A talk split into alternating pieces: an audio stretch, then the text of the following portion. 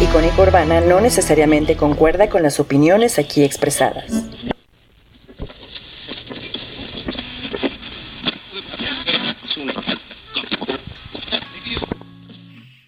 Está por comenzar la palabra feroz.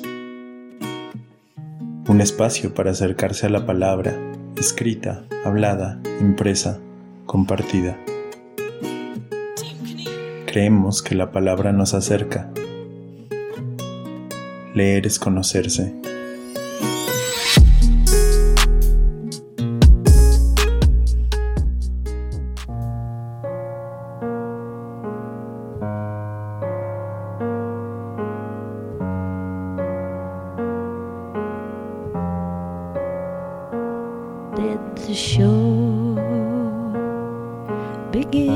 Bienvenidos, bienvenidas, bienvenides. Yo soy Mau, ustedes son ustedes. Están escuchando la palabra feroz. César Uribe está en los controles y hace posible que este programa suceda. Hoy, en este bonito 20 de septiembre de 20 de enero del 2022, no septiembre, enero. Este estamos muy contentos de estar aquí y de poder hablar de poesía y de cosas.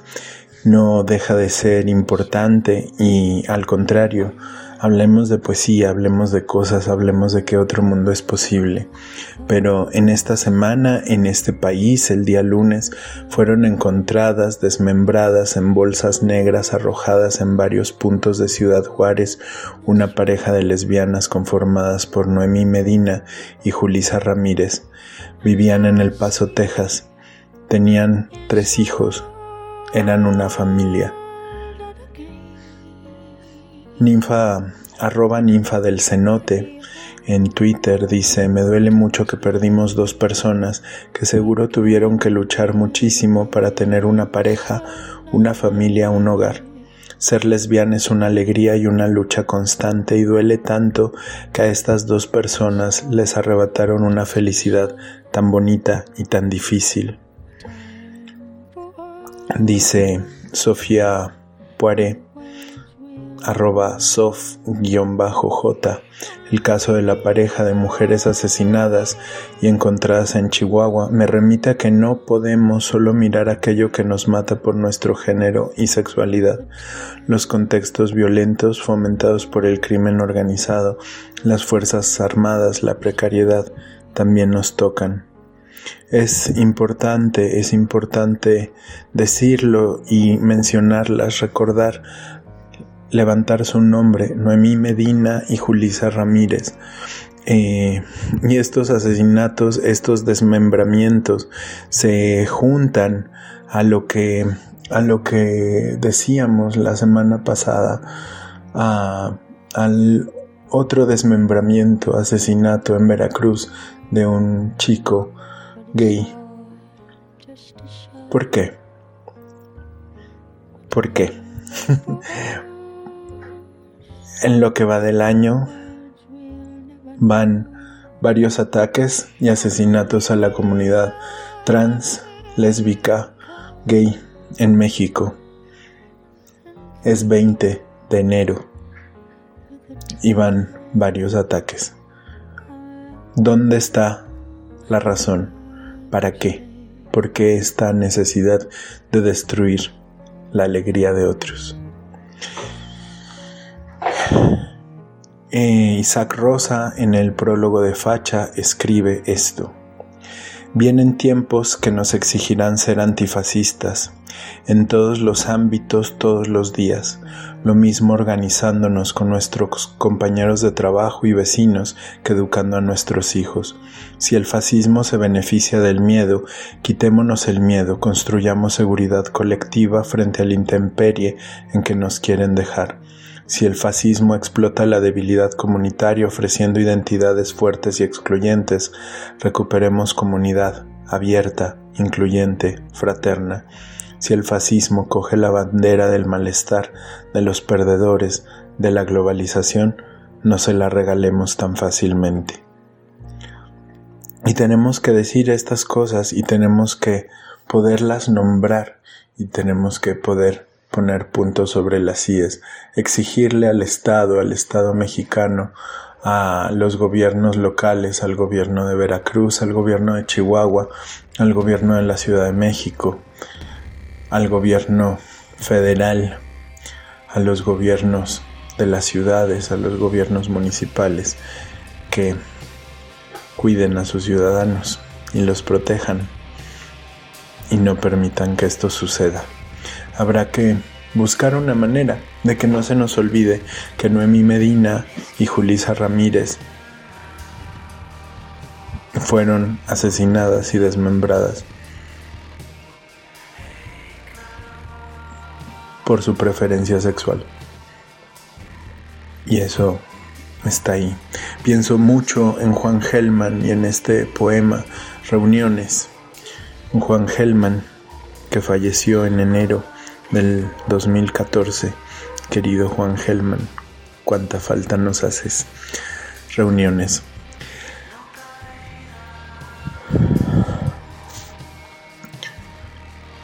La mujer sentada en la plaza no tiene techo. Tiene un, tiene un chico de cinco años que se pone a gritar en la plaza, grita bajo el cielo abierto en la plaza. Hace veinte días que el chico de pronto se pone a gritar bajo el cielo. Esos gritos cuelgan del aire un rato y caen sin que nadie los vea, guarde o moje para apagar el frío, los arruga y crujen como padecimientos, como hojas, como secos en la plaza, mientras algunos preparan una reunión para defender a la poesía. Citan poetas por teléfono, algo cruje ahora o padece apenas cubierto por el otoño o la mano de la mujer contra la boca del chico o la boca del chico gritando contra el cielo o mano, la reunión de la boca y la mano para defender a la poesía, de la boca a la mano. ¿Cómo es el viaje? El grito, echa raíces quieto por fin, la mano, vuelve a ser tierra para abrigar los gritos desolados del pobrecito en el día. ¿Y qué germinará de boca a mano, planta, monstruo, belleza, que andará por el mundo después? El dolor, ¿dará belleza después? Tanto dolor acá, ¿dará belleza algún día? Esta reunión bajo los astros que callan o brillan, calla, brilla en la tarde como astros reunido, callará, brillará como astro después. Tiembla cielo de la boca a la mano como pecho, para astros, germinaciones, padecimientos que caen del chico la mujer. Oh astros, crujen como hojas en la plaza para defender a la poesía. Pienso mucho en estos tiempos, en estos años, en, esa, en esos versos de Hellman. El dolor dará belleza después tanto dolor acá. ¿Dará belleza algún día? Vamos a escuchar Hopelessness, es de Anoni. Ahorita regresamos.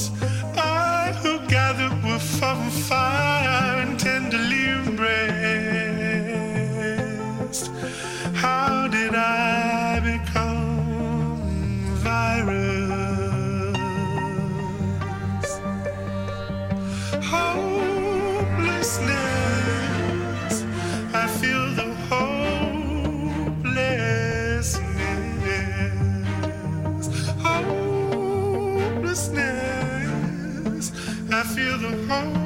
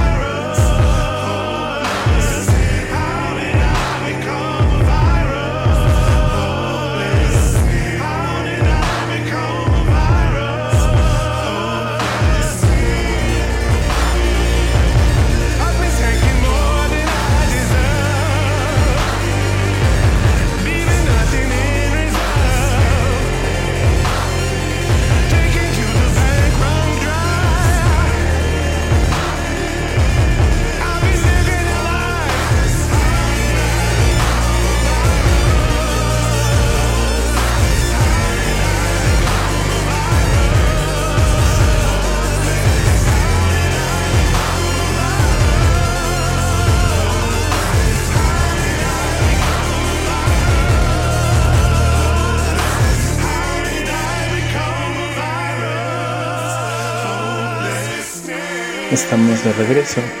Em, quiero hablar de Juan L. Ortiz y siempre, siempre es raro hablar de un poeta cuando no lo conoces tan bien.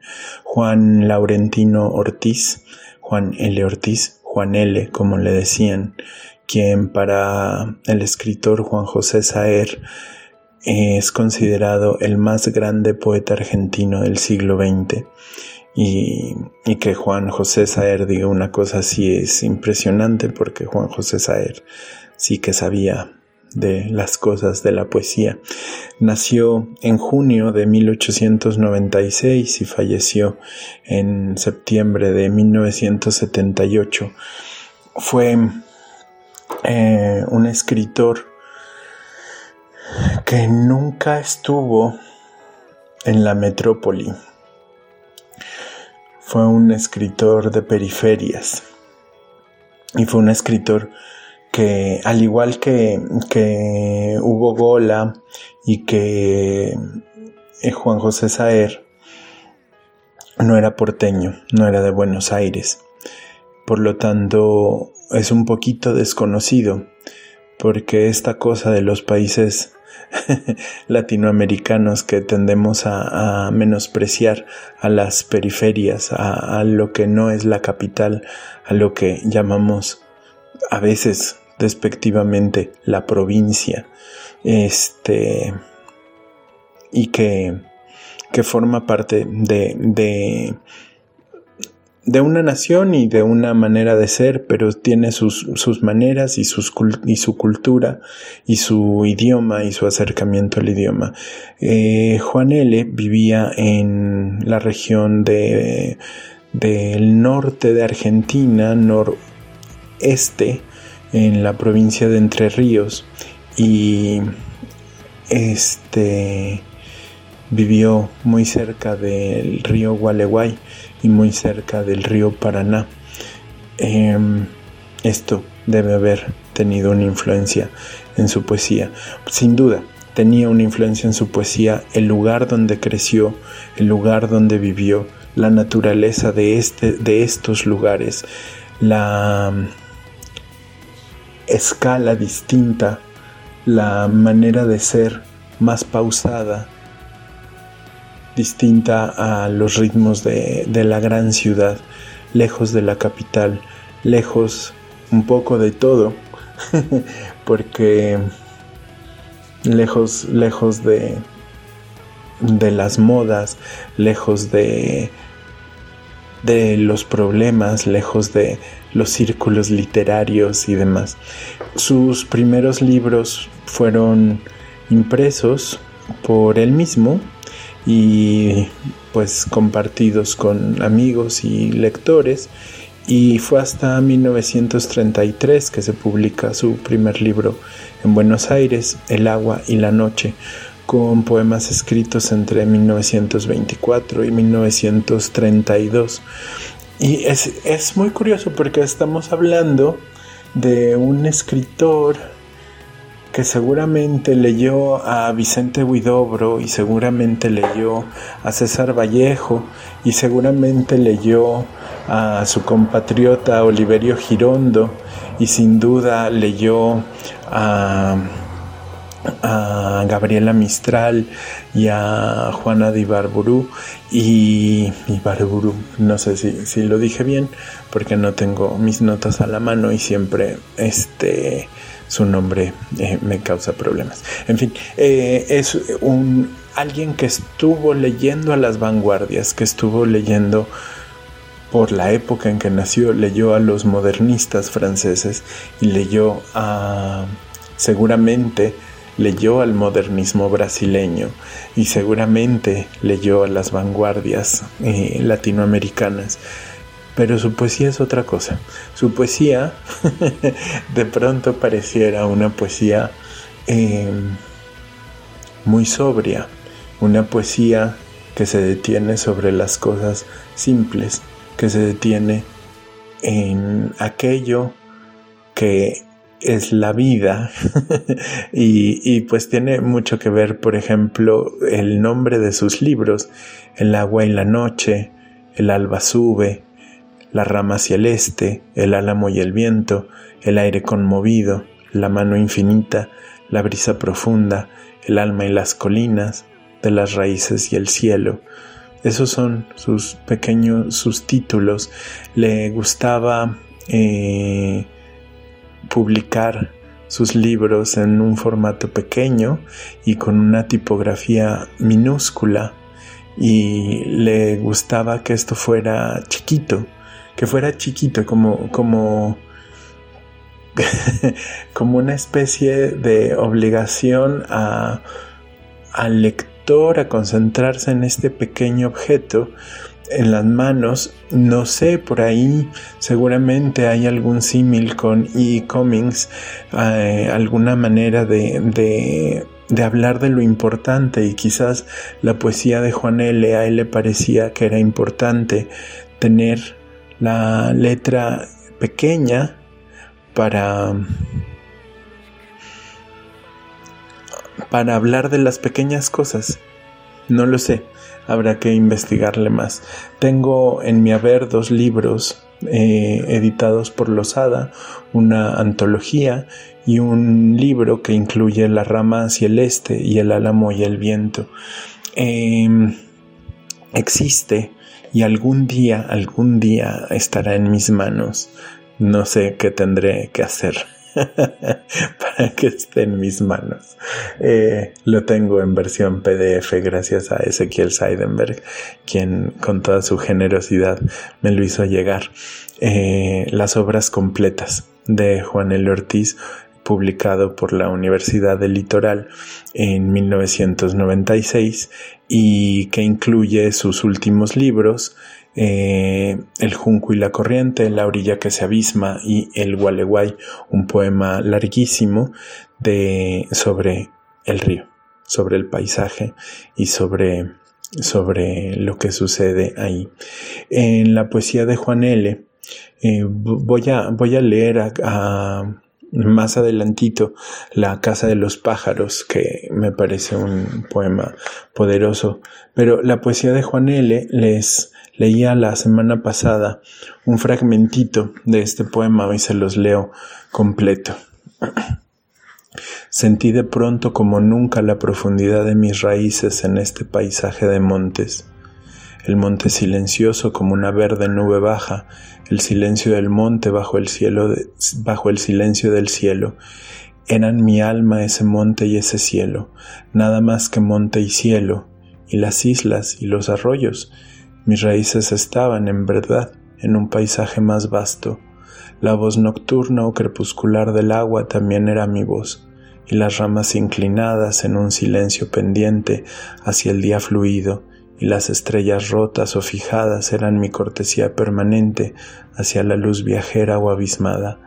Pero ese monte y ese cielo lo resumían todo, eran mi paisaje, yo era su paisaje. Allí estaba el agua en el cielo y en los pastos, el agua, diosa también etérea de estos campos, el agua, ¿Qué daría la dicha a los hijos de estos campos, errantes por los caminos o incorporándose de debajo de los carros con criaturas de pecho en el escalofrío del amanecer? El amanecer, ay azula, con qué azul la laguna, qué hermosa, ay mi tierra bajo el signo del cielo y del agua fiel, el amanecer es todo un celeste fluido o vaporoso hecho de una sustancia de un mundo en que no hay familias errantes que duermen debajo de los carros. El amanecer, con su celeste todavía no dorado, pero ya abriéndose como una flor para la laguna y para el ramillete de cardos que desde el terraplén en la laguna se recorta. Se recorta. ¿Qué manos dibujaron, Dios, qué manos pintaron? Esta gracia con corolas lilas, esta gracia con corolas moradas, hacia un celeste que es apenas líquido, tendido en el sol. Qué fiesta de lilas, qué fiesta de morados, lámparas esbeltas, los cardos, con una luz morada, con un resplandor lila, sobre la ondulación morada, sobre la ondulación lila, del campo todo con la flor morada. El campanilleo de la perdiz florta en la brisa morada, Hermanos míos, no puedo estar en esta fiesta, amable porque sé de qué está hecha. Para que esta fiesta se hiciera para nadie fue necesario que os arrojaran a los caminos o a vivir bajo un cielo que no tiene ciertamente sonrisas. Algo mío, sin embargo, entra en este jardín con graciosas lámparas en la luz de la mañana y basto de violetas en la brisa, pero diéralo a otro jardín ganado sobre las cuchillas con los colores de vuestra dicha, y algo tiembla en esta delicia solitaria, vuestros hermanos del este, mis hermanos del este, a esta hora, hecho fusil y fuego, nuestro sueño ganado en una parte del mundo, atraviesan el horror como ángeles terribles, para que el cielo suba al fin de la tierra para todos con los colores del destino y también escribe este otro poema, Todos aquí, todos aquí para mirar arder y consumirse este fuego. ¿Fuego solo? ¿No es un corazón apasionado que se ilumina en los cielos? La pasión de la luz antigua abriéndose en flores encendidas para mirarse en el espejo humano. El corazón dice, criaturas terrestres, la vida es gloriosa, alzaos hasta el fuego armonioso como hasta la sangre del éxtasis, para que todas seáis como simientes ardiendo, para las cosechas sucesivas de la luz común que encenderá hasta la sombra y la estrellará como un jardín. Juan L.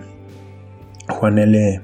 tradujo, tradujo a Ungaretti, tradujo a Pound, tradujo a Polelo, tradujo poetas chinos, eh, fumaba, era flaco y se concentraba mirando el paisaje, mirando el río, mirando eh, el río que es el mismo río, pero no es el mismo río.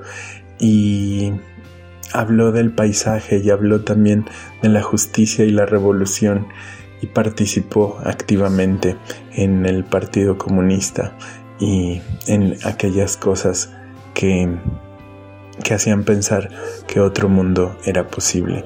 Vamos a escuchar de Entre Ríos, la canción se llama Litoral y regresando leemos La Casa de los Pájaros y nos entregamos a eso. Para, para La Casa de los Pájaros recomiendo em, sentarse cómodamente y escuchar hacer el esfuerzo de escuchar y ver qué pasa, a ver qué pasa. Ahorita regresamos.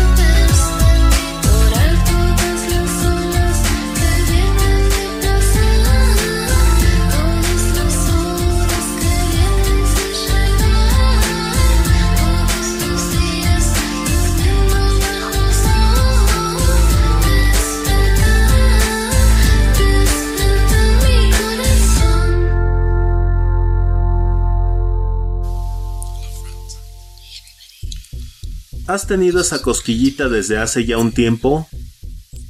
¿Tienes en mente un buen proyecto de podcast? Puede sonar aquí. Icónica Urbana. Envía tu propuesta a encudeso.gmail.com o contáctanos en redes sociales. Es más fácil de lo que crees. Modalidad presencial o remota.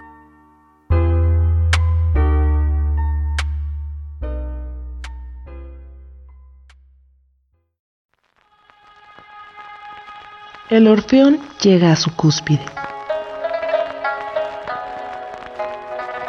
Experimentamos el momento de mayor liberación de energía. Se crea una sinergia.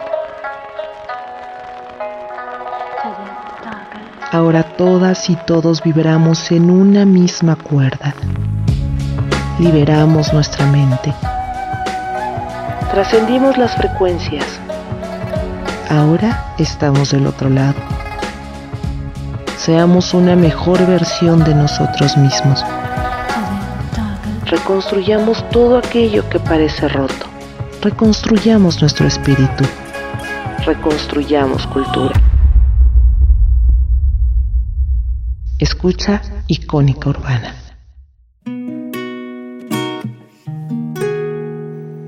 Estás escuchando la palabra feroz en icónica urbana.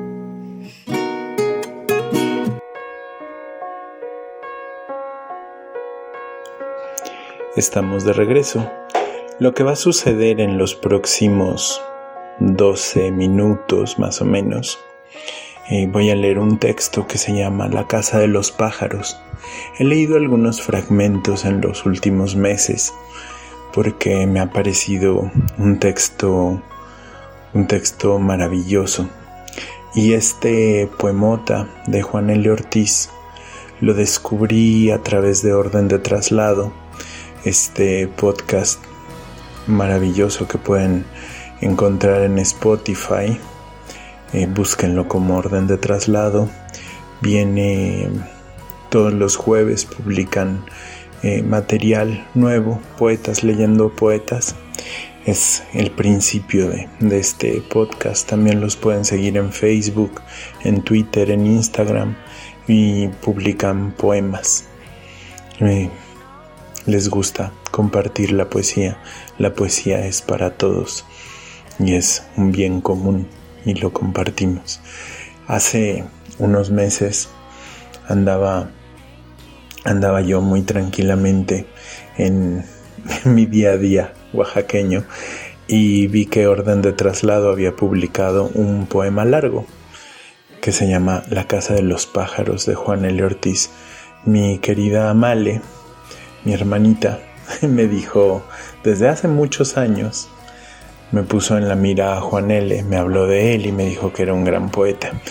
Em, también eh, gracias a Paula Abramo llegaron dos ejemplares de Juan L. a mi biblioteca personal y no los había, no les había hecho caso, en realidad y los tenía ahí para algún día.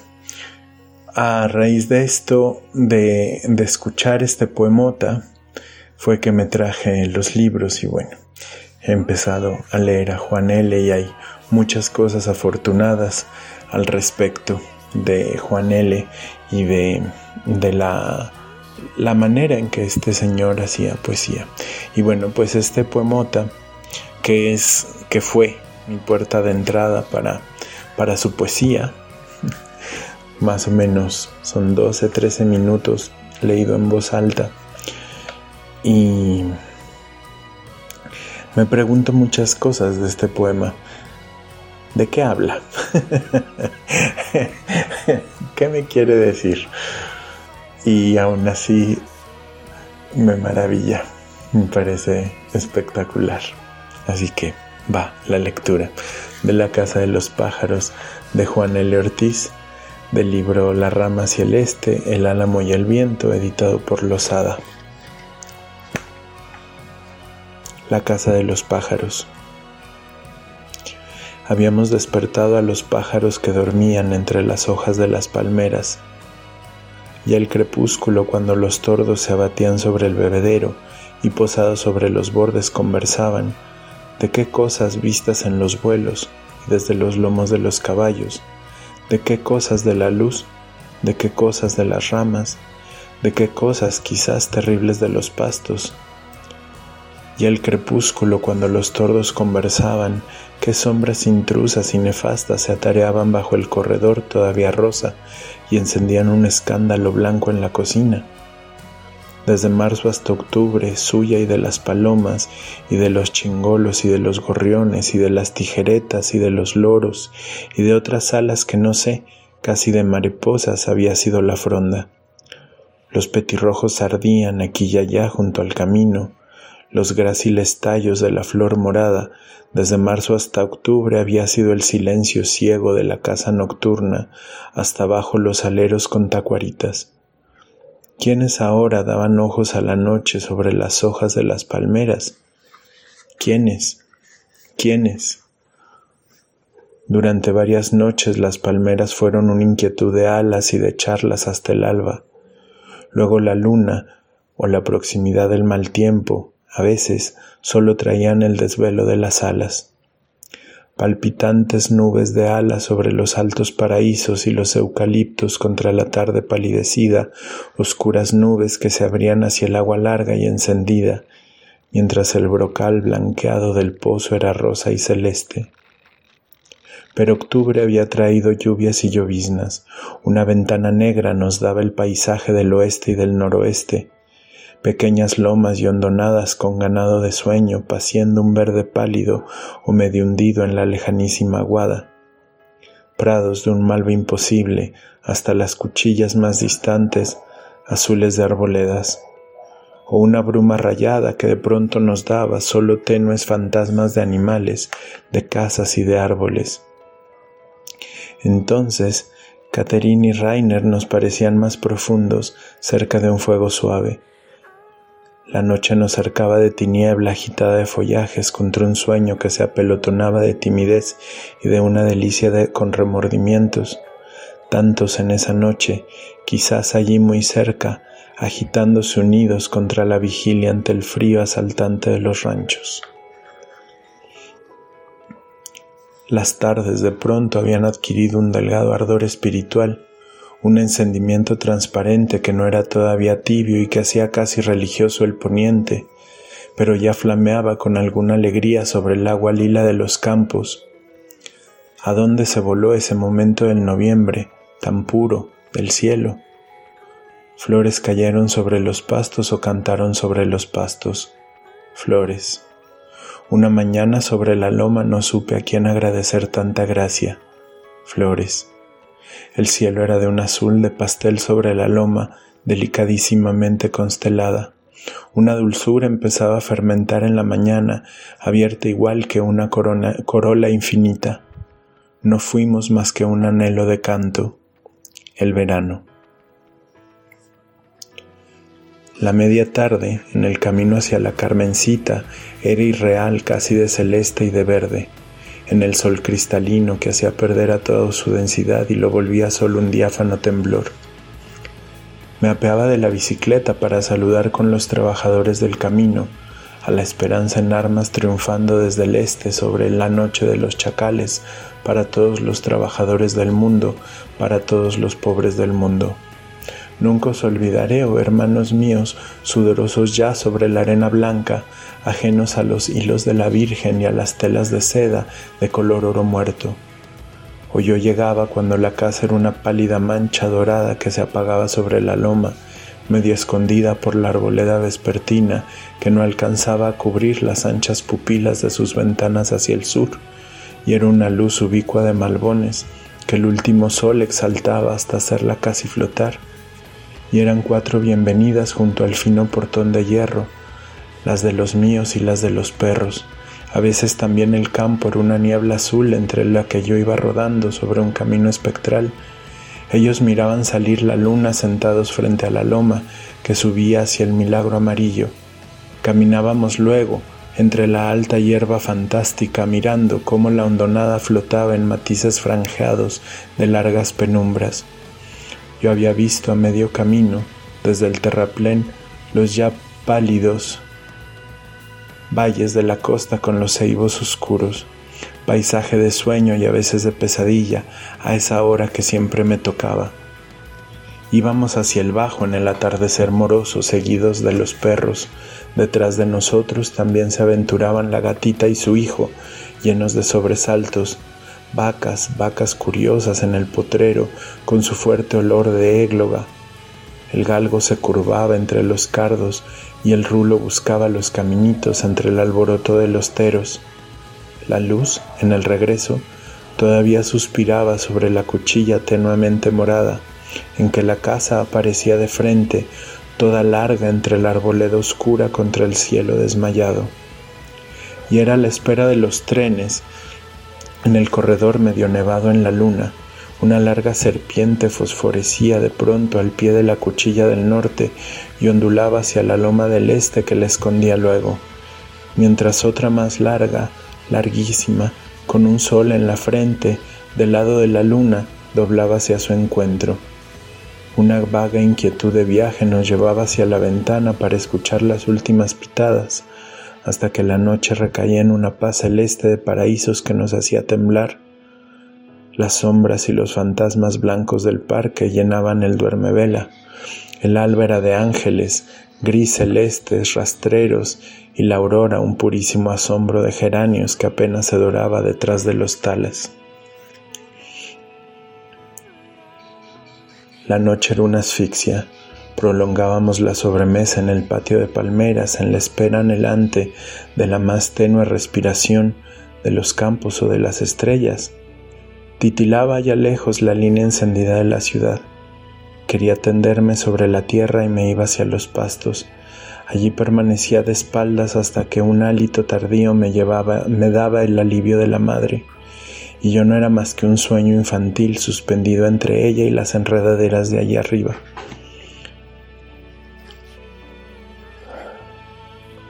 El día era todo mío y permanecía en la cama hasta que la vecina casa amarilla se disolvía casi en las primeras luces entre los troncos plateados de los eucaliptos del parque.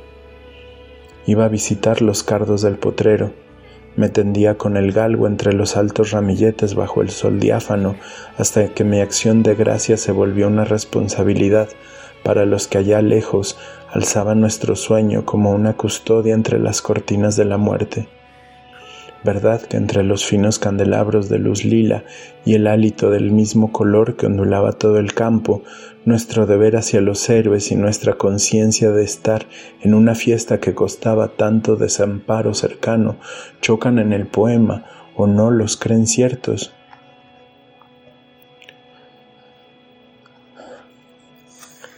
El mediodía vibraba igual que una colmena. Poco antes del almuerzo, Buscaba la parte alta del parque para tenderme a leer, pero se estaba demasiado bien para que para que lo que leíamos no nos pareciera demasiado hermoso o no le prestáramos atención. La vista entre las coníferas hacia los lueñes vapores del armonioso fuego que era todo el paisaje. Fuera de la casa y en el campo instalábamos nuestros perezosos en las fuentes sombras verdes. La tarde iba madurando en un olvido que casi nos hacía mal, pero el tiempo, violeta ya, se iba hacia la altura próxima en franjas separadas que se unían al fin sin conseguir ahogar un celeste caballo en ella sumergido. Yo tenía todo Luyú en el alma hasta que las primeras estrellas aparecían como sus estrofas. Salíamos muy, salíamos muy temprano para el trabajo en la ciudad distante. El campo era una penumbra apenas argentada en el rocío.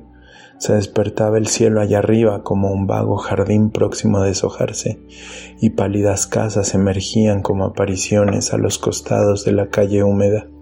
El, el primer oro, luego, recortaba mi sombra en la primera vuelta. Debajo de unos talas vi una vez a toda una familia sacudir la noche mala y los cardos con la primera luz que dije sobre la luz, la luz de las lagunas tan inocentes y delicados, ay, me parecieron casi una afrenta y veloz el fluido resplandor de junquillos sobre los bañados y los prados y la paz de aquella canoa que despegaba sobre el moaré amanecido del Gualeguay. Me pareció lejana y extraña, aunque el pescador quizás buscara para su drama y el de los suyos un imposible olvido sobre el agua y entre los pajales, ay, con enredaderas Alguna vez una esperanza desvalida daba no sé qué vergüenza a la tierna mañana del terraplén. Caravanas de hombres con la bolsa al hombro se apresuraban hacia los trenes de carga. Los encontraba de vuelta igualmente rotosos, o apenas y con algunas alpargatas nuevas o un ponchito liviano sobre la blusa vieja. Oh casa de los pájaros, Quise despedirme de ti en una tarde de fines de febrero. Ya había sobre los pastos y en la luz una soledad que el viento quería ajar. Me apretó el corazón tu silencio cerrado entre el rumor profundo. Fui hacia el bajo para mis últimas miradas. La estación era allí una pálida ruina de cardos y una vaga tristeza de animales entre las hierbas abatidas. El viento ya era oscuro acogías los tordos como si fueran tus pensamientos más íntimos para entrar en la noche y una nostalgia aguda, perdón, oh casa de los pájaros, fue una viva ilusión de corredor en luz con la figura de una mujer que entraba al resplandor pequeño de una pieza. Ahí termina este poemota que forma parte del libro El álamo y el viento. El álamo y el viento un libro que Juan L. Ortiz publicó en 1947. Tantos años llevan esos versos por acá y tanto que masticarle y tanto que paladear. Hay una cosa en, esa, en ese poema, en esos versos, que me, que me sorprende, que conecta con algo muy primordial, con algo muy dentro. Sé que el Gualeguay es un río, no sé qué es el Muaré, no sé qué tipo de aves son los tordos, no sé qué tipo de aves son los chingolos o las tijeretas, ni las tacuaritas. Hay palabras que tengo dudas, pero me queda claro, me queda claro que no sé de qué habla el poema, pero me queda claro que ante versos como el mediodía vibraba igual que una colmena, o titilaba ya lejos la línea encendida de la ciudad, o esta maravilla de una mañana sobre la loma, no supe a quién agradecer tanta gracia, o la enorme pregunta de qué cosas de la luz, de qué cosas de las ramas, de qué cosas quizás terribles de los pastos que se pregunta al principio del poema. Al final, la poesía de Juan L. No, no me considero para nada un experto, porque apenas lo voy, lo voy conociendo y, y lo conoceré mejor. para conocerlo mejor habrá que leerlo eh, mucho y paladearlo y volver a él y ver qué sucede. Pero me queda claro que ahí existe la poesía. Eh, hay personas, hay escritores y escritoras contemporáneas, jóvenes, que se enojan mucho este, cuando, cuando la poesía habla de, de cosas como la luz o el otoño. Y porque, porque también es válido hablar, usar la poesía para hablar de las cosas poderosas y hablar de la migración y de la injusticia y de el feminismo y del cuerpo y de, de los desaparecidos y todo eso, pero también, también la poesía es esto, también la poesía es detenerse y hablar de la luz y de los árboles y de los pájaros. Y hay ahí detrás un lenguaje que habría que desmembrar, donde está hablando también de lo social y donde está hablando de la revolución, porque también detenerse y darse una pausa para ver los pájaros y caminar y ver el río también es una manera de ir haciendo la revolución. Juan L. Ortiz creía en la revolución. En fin, eh, vamos a escuchar la canción Anthem, es de Alana York. Ahorita regresamos.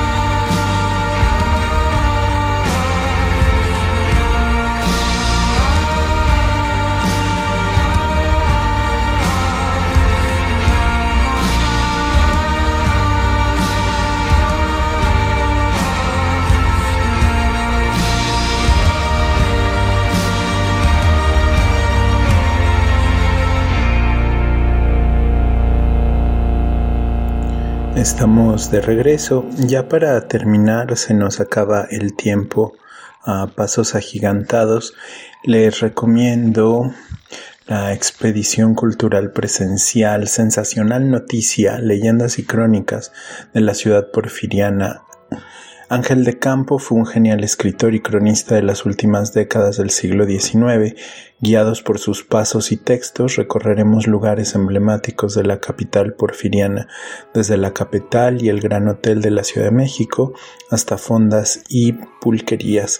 Esto va a ser presencial, esto es el domingo 23 de enero a las 11 y cuarto de la Ciudad de México. Para mayores informes y reservaciones pueden contactar a nuestra querida Carmen Espinosa de Voz Andante Cultura y Recreación, un programa eh, hermano de La Palabra Feroz que se transmite los miércoles en, en la nochecita a las 8 de la noche se transmite Voz Andante, Cultura y Recreación. Y Carmen Espinosa, maestra en doctor en historia, maestra en historia. Usted perdonará, querida compañera, este, historiadora y conocedora de, de temas. Pueden escribirle a vozandante.gmail.com o en el WhatsApp 55 20 95 49 24 o en sus redes sociales, en Twitter y en Facebook seguramente hay información. No se lo pierdan, es presencial y vale muchísimo la pena. Este para que estén atentos este domingo ya este domingo en un par de días. Hoy, ya para terminar, hoy es 20 de, de, septiembre, 20 de enero del 2022 y hoy es día de San Sebastián mártir y le agradecemos infinitamente todas sus este sus favores recibidos. San Sebastián, un santo católico, este muy identificado con el mundo LGBT y a quien nos encomendamos hasta los ateos. Y para, para celebrarlo les leo cuatro poemas 2 de Odeta Alonso. Forasteras. En la calle Filarmónicos ante San Diego, dos mujeres se han besado bajo el fulgor irracional de mediodía. Los vecinos, los pocos transeúntes, el conductor desocupado del auto que desciende por la empinada cuesta, han creído adivinar un espejismo, sombras que danzan y después desaparecen, forasteras al fin.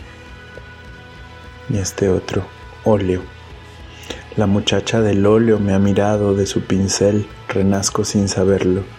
Dos manchas sobre el lienzo, tinta negra. El pincel es mi dedo dibujado en su espalda, su dedo en mi nariz, la caricia en la nuca. El lienzo es esta cama y la ciudad entera, corazón que se abre sin confianza, blanco y negro en el lienzo, esa muchacha y yo. Y este poema de Rosa María Rofiel, dedicado a Julia, para Julia, tus sabores. Tu sexo me sabe a naranja, a campo, a miel. Me sabe a volcán que se alza leyenda, a raíz que se prende a su ser, a puño cerrado, a patria, a ti. Tu sexo me sabe a mujer. Estos tres poemas los leo de Versas y Diversas, muestra de poesía lésbica mexicana contemporánea, editado por la Universidad Autónoma de Aguascalientes, coordinado por Paulina Rojas y Odeta Alonso, un librazo que vale muchísimo la pena tener. Y para cerrar este poema, el autor es Mauricio Álvarez. Pronto algo sucederá con este poema y el grupo de poemas que lo acompañan. Este es el poema 22 y dice así. Si enmudezco, también existe el invierno, también existo en mi silencio, me detengo, respiro, busco verbos abiertos para que vuelva la luz, para lograr habitar la casa, para encontrar el camino de vuelta a casa. ¿Qué sucederá con mis huesos? ¿Con qué voz podré entrar de nuevo?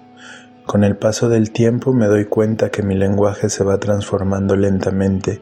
Nombra palabras donde te escondes, acaricio tu idioma con mi voz, enuncio lo importante. Cuando encontré tu voz creció un jardín. Pude levantar los pies cansados, reconocí las tantas derrotas, me derrumbé. Roto frente a los espejos, volví a construirme con hilos y viento con abejas inquietas y lobos asustados, con un hambre feroz. Roto, repetí mi nombre. En tus labios han ido. Voy a contar nuestra historia y necesito el aire. Estos, estos poemas para celebrar a San Sebastián, gracias, les sean dadas, y pues son porque porque sí, porque es una manera de celebrar la vida, la vida que sucede, las cosas hermosas, lo que por lo que peleamos, por todas esas cosas que peleamos y que algún día, algún día podremos pasear tranquilamente de la calle, de la mano en la calle, en fin, esas cosas que nos pasan. Nos despedimos con Perfume Genius, la canción es Too Bright. Adiós.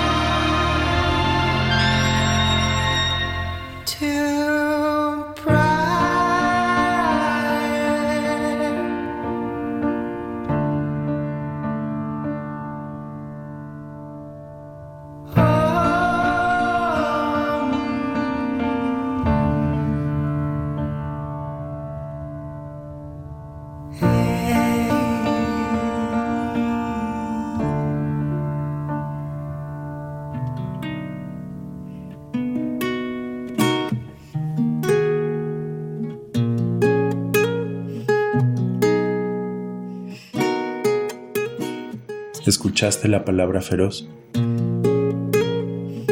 Una producción de Icónica Urbana.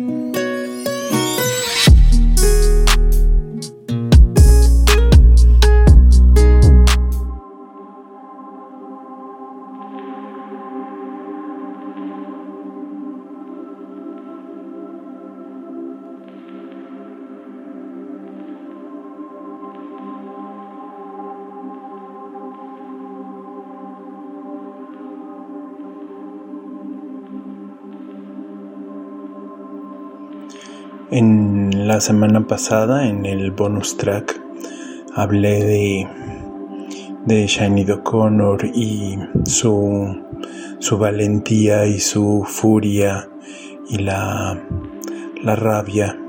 Y cómo, cómo para mí ha sido un ejemplo de, de usar la voz para decir lo que es importante y para hablar de justicia y hablar de, de reparación de, del daño. Y me hice bolas en, en las citas y hablaba este del disco I do not want what I haven't got. Yo no quiero lo que no tengo, que fue el segundo disco de Shiny O'Connor y que fue publicado originalmente en 1990. Fue una producción de, ella misma y buscó, buscó tener un, una manera muy distinta a, a la música que había producido, un poco más rasposa, un poco más ruidosa del disco anterior, su disco debut, The Lion and the Cobra. Y este disco de 1990 tiene 10 canciones. Tiene 10 canciones. En el bonus track de la semana pasada escuchamos I Do Not Want What I Haven't Got, una magnífica canción a capela y que ahora dándole, dándole vueltas a, la información disponible en, en la red es una traducción a un poema tradicional irlandés traducido del, irlandés al inglés y que es una maravilla. El día de hoy para este bonus track vamos a, escuchar la penúltima canción de este magnífico disco que en estos días tuve a bien escucharlo de principio a fin. Me gusta escuchar discos de principio a fin.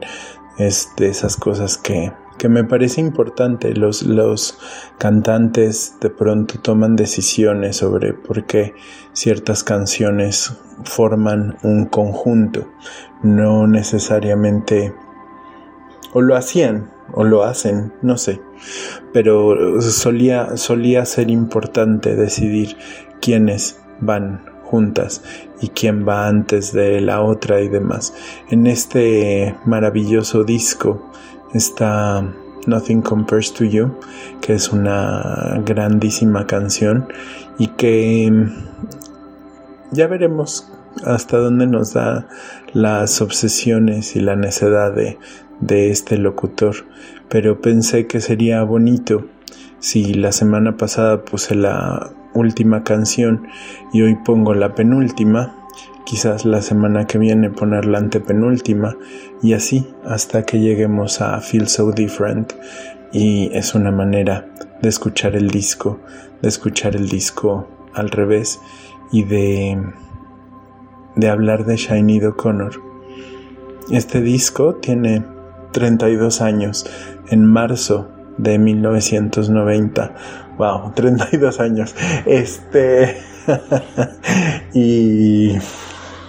Y me parece increíble, me parece tan poderoso. Por ahí hay un par de, de, arreglos o canciones que sí se nota que ha pasado el tiempo, que han pasado 32 años, pero otros que, que permanecen y que siguen siendo vigentes y por eso le escuchamos. La semana pasada también se me quedó pendiente la lectura de un, de un texto de Luis Felipe Fabre, eh, pensando pensando en Shiny O'Connor, pensando en, en que para, para él también es una cantante importante. De hecho, supe de la muerte del hijo de Shainid gracias a, a Luis Felipe porque vi su Twitter, su cuenta de Twitter. Así que leo este poema que forma parte del libro Cabaret Provenza editado por el Fondo de Cultura Económica y que es una belleza del, de la sección Piedra y otras palabras Camino a Comala. El poema dice así. Dicen que dicen que están muertos de sed, dicen que están muertos, pero caminan o que caminan por este río seco según andan diciendo, Dicen, van como sin pasos, como quien teme despertar al polvo. Dijo, van como temiendo detenerse, como temiendo dormirse gente y despertar polvo. Ese queríamos leerlo la, la semana pasada para el bonus track. Y también pensábamos en, en la segunda parte de, de, este poemota que es una temporada en el Mictlán. La segunda parte, Xochicuicatl, que dice así, una flor abierta como una boca diciendo abierta un canto, otra flor, pero la misma flor, pero marchita, no dos, no tres, solo un instante, solo un colibrí dura el hombre aquí en la tierra, una calavera junto a otra calavera, junto a otra calavera, sobre otra calavera, junto a otra calavera, junto a otra calavera, sobre otra calavera, junto a otra, Estrofa son pantli. Una pregunta a los muertos. ¿Al canto le sigue el silencio o le sigue otro canto? Otro canto, el silencio de los muertos, otra flor, pero la misma flor, pero otra calavera, etc. Este libro fue publicado en el 2007. Este libro, ya para entonces, Luis Felipe Fabre había escuchado muchas veces a Shiny O'Connor y yo también y muchos la habíamos escuchado, la admirábamos y forma parte de nuestra historia, nuestra manera de entender el mundo. Gracias por escuchar. Adiós.